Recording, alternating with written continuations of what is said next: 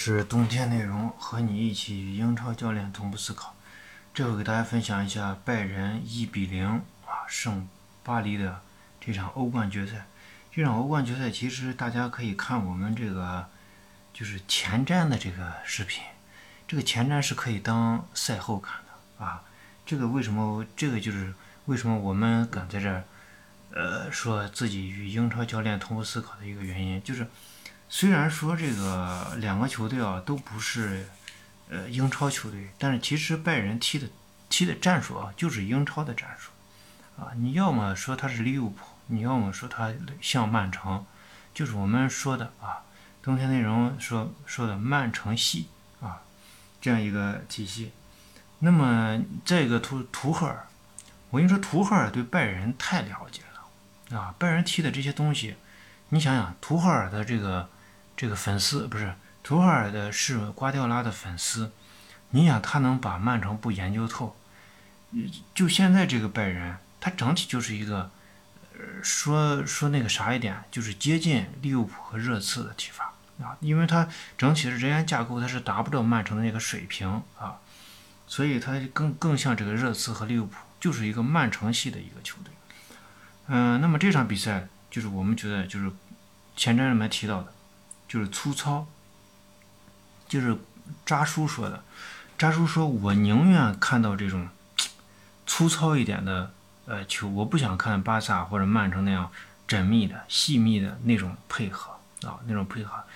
呃，我觉得他这里面其实就像我们说的，你你要粗糙的正确要好过精确的错误啊。好，精确的错误一定是容易被针对的啊。这就是再一个就是我们提到的，就是。呃，扎叔以前说的野性啊，他更喜欢这种野性，表现出人的这种激情，激情其实能体现一点，就是这种球员主观能动的这方面。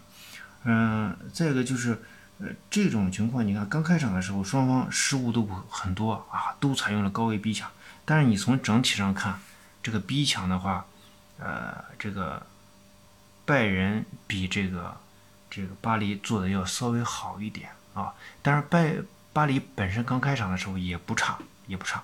其实，但是拜呃这个呃巴黎刚开场也不怕，但是拜仁更好。为啥呢？就是拜仁他整体的防守啊，就是高位逼抢以后，如果你巴黎从右路进攻，那么一定是什么？一定是一个这样的这个战术：右路进攻，这边是压制住你，然后强侧的后腰前提。啊，弱侧的后腰保护他的身后，然后后卫线前提，然后这个呃强侧的这个后呃后边后卫内收，形成这块区域的一个局部的人数上局部的人数优势，然后整体和后卫线衔接非常缜密。那么在这样的情况下，这个巴黎啊，更多的就是我认为是没有什么办法啊，起长传呀啥的啊，都都是这样。再一个就是我们前瞻里面说的。巴黎的这个，如果巴黎真正把拜仁压着踢的时候，其实没有太多的机会啊。拜巴黎的这个体系非常非常的简单，要让拜仁保持对他前场的这种压迫啊，他的出球都是困难，就是这样啊。那你从这场比赛也能体现出来，这个巴黎这边的这个主要还是一个反击为主啊。再一个就是打转换，从后场啊，巴黎在后场。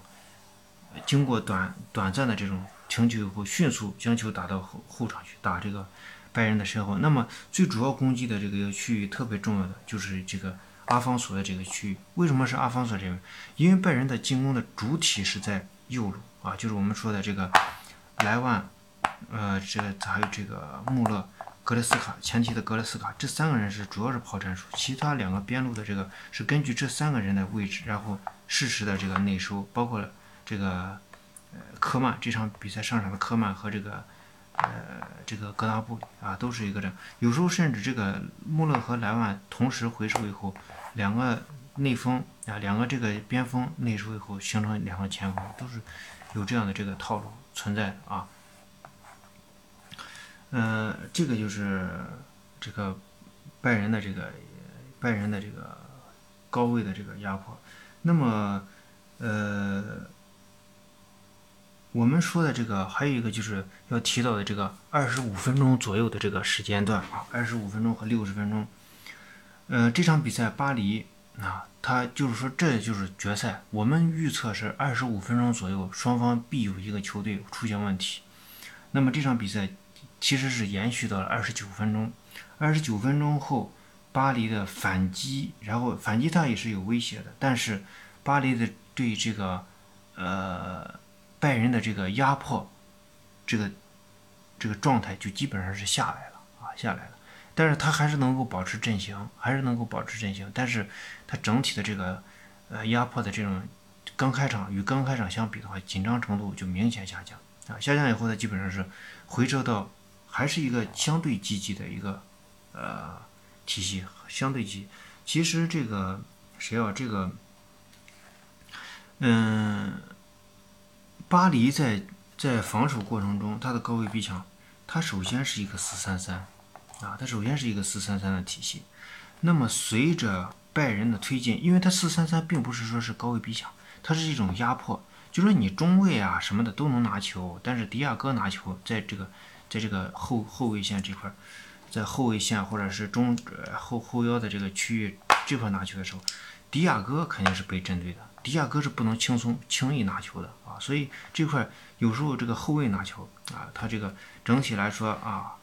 面对你咔咔这样这样移动，但是当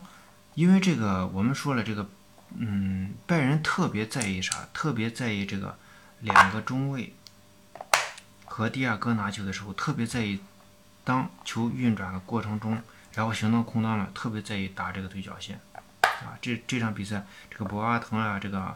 呃，这个阿拉巴啊，这个迪亚哥都有一些对角线的这种调度啊，左右两边，包括迪亚哥到中场的时候，左右两边的调度是非常非常多的啊，非常多的。所以当从强侧把球调到弱侧的时候，这时候整体啊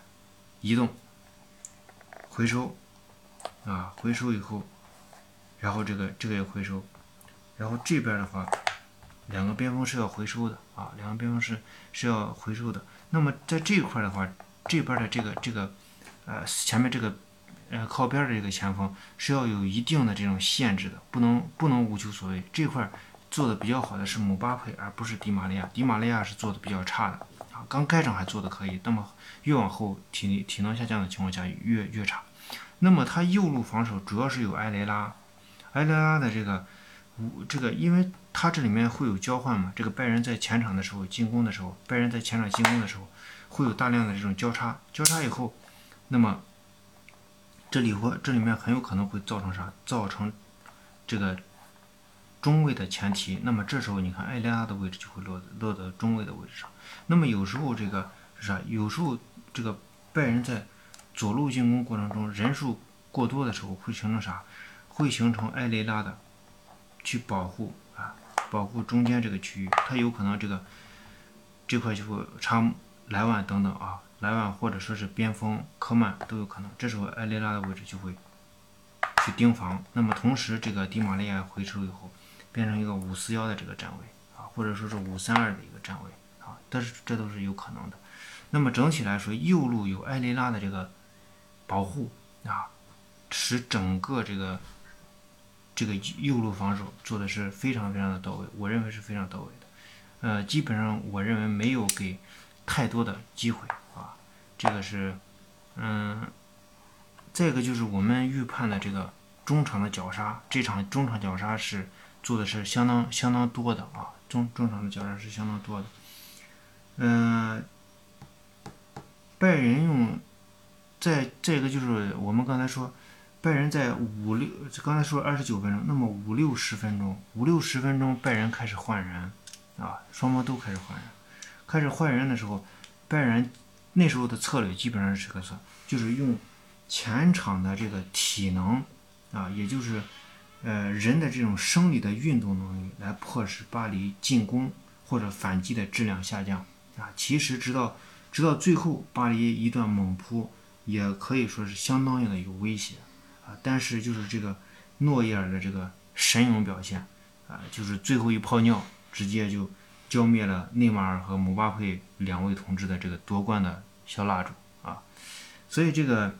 在在今年的这个欧冠的这个这个战这个这个比赛过程中，野性或者说是体能啊，可能是在你就是说你人为的这种体力的上的这种运动能力的这种表现，可能是球队在体能下降以后的下半场啊，尤其是在六十到七十分钟后，领先一方更容易踢啊。你换换人以后，你上场以后这种。呃，体能的表现，但是有一点是，这个体能它的这个优势的这个时间时间段是有限制的，它不能不可能一直很好，就是它会表现某一段时间好，例如我领先，我一比零领先，那么我六六七分钟一上一换上来的这个人就采用高位的这种压迫或者逼抢，然后使你的这个进攻质量下降，那么这里面也也其实隐含了另外一个。呃，策略呃不是策略，就是说是判断在里面。就是我们冬天内容一直说说，现在的这个足球，它不是说是你打门好不好，不是说是你突破好不好，而是有没有给你造成好的突破时间、好突破时机、好的传中时机。你像这个拜仁进的那个球啊，这个迪亚哥传给边路的这个右路的这个后卫，那么右路的后卫。呃，这右右路的这个格纳布里，格纳布里冲刺以后再回给基米希。注意，基米希拿球以后，其中在他三到五米之内没有任何一个人能干扰到他。那是那是巴黎防守不到位吗？也不是。格纳布里往下一一一接球以后一突破，把整个巴黎的这个防线就会压扁啊，带动的就会前就就会后撤。那么后撤过程中，他把球打回来的时候，这会会天然的形成基米希传良好的传球传球环境。那么这种良好的传球环境一定是啥？一定是基于迪亚哥传球足够质量高啊，这样的话才能制造基米希真正的这种控卫的这种。所以我们说，为什么他我这么多的这个利物浦热刺的这种踢法，我们都说是来自于曼城系，因为曼城。他无你去观察二零一六到一七赛季，包括二零一七到一八赛季的曼城，它最重要的一点就是要制造在前场三十三十五米到四十五米区域的前场空位拿球向前向前空位拿球的这种机会。那么这种机会一存在的时候，传球必然质量很高，质量高的情况下，就给后面的进进攻质量就不断的在提高，最后形成打门啊。所以，呃。为什么这个范迪克这么贵啊？为什么这个这个这个曼城的买的这个这个中卫都很贵啊？就是有一定出球能力，而且出球能力特别高，出球的质量特别高，才能让整个体系的这种进攻的这个呃威威胁程度、锐利程度，就是相当于是倍增器啊，倍增器。再一个就是呃，至于说我们至于说。你看最后的这个时间段，其实它也隐含着一个策略，就是啥？就是我们说的，就是你说真正我要是回来防守的时候，让拜仁收回来防守的时候，能不能防住？很有可能还是能防住。但是你一旦收回来防守的后，这个巴黎啊，他在前场就有特别好的出球环境，他有特别好的出球环境的情况下，这时候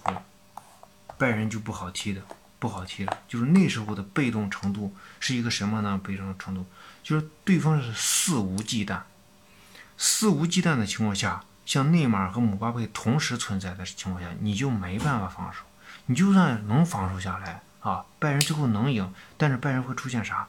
就大量的问题会，例如姆巴佩在这个内部啊，这个内马尔在右边，他把球传给内马尔的时候，你拜仁只能去犯规啊。而且我们有一个观察，就是如果姆巴佩和内马尔同时出现在一边的时候，我认为没办法防守，就是没办法防守。所以为什么要用压上去防守，并不是说是这个啊，这个呃主教练多么有魄力，这是一种策略，就是你没办法防守内马尔和这个姆巴佩。在前场拿球情况下的这种防守，你看他其实内马尔和姆巴佩后来在底线啊两边拿球的时候，出现很多是犯规，包括聚乐的这种黄牌。那么我后场防不住，得球情况下防不住，那我就逼迫你在后场，不可能给内马尔和姆巴佩传特别好的球啊，你不能让这两个人拿轻松拿球，那么我在前场用体能去限制你的出球质量。就算你姆巴佩拿球都是一个我有优势，或者我这个已经包夹以后，你把球传给他，那我无所谓。你还没启动，我直接限制你。所以我们看到大量的姆巴佩和内马尔有时候在中场，你轻松拿球，中场压球无所谓，你攻的是一个体系，你就算过了两个人，后面还有中卫，还有甚至回撤的后腰都可以去补你。那么这个策略，这就是策略的胜利，而不是简单的说谁有魄力，有没有魄力的问题。当然，这个这个取决于啥？这个取决于啥？这个取决于这个这个弗里克对整个足球战术的这种足球战术和空间理论的这种理解啊。嗯，要说的就这么多。如果还有没有说到位、说到的，呃，就大家请看一下我们的前瞻啊，基本上是可以当赛后听的。然后还有一个就是啥，就是，呃，后面这个孔明的意思是我们到时候弄一个这个关于萨内到拜仁以后的这个，呃，拜仁战术的变化或者是分析。但是呃，这个稿子已经写好了啊，稿子我们在疫情前就写好了，但是就是一直没有机会去做这件事情。嗯，再一个就是。呃，这个迪亚哥可能要走走人，这走人以后，这个其实对萨内的这个，呃，萨内加加盟这个拜仁还是有一定的影响的啊。这个就是我们对于赛后的这个分析。我们是冬天内容和你一起与英超教练同步思考。谢谢大家。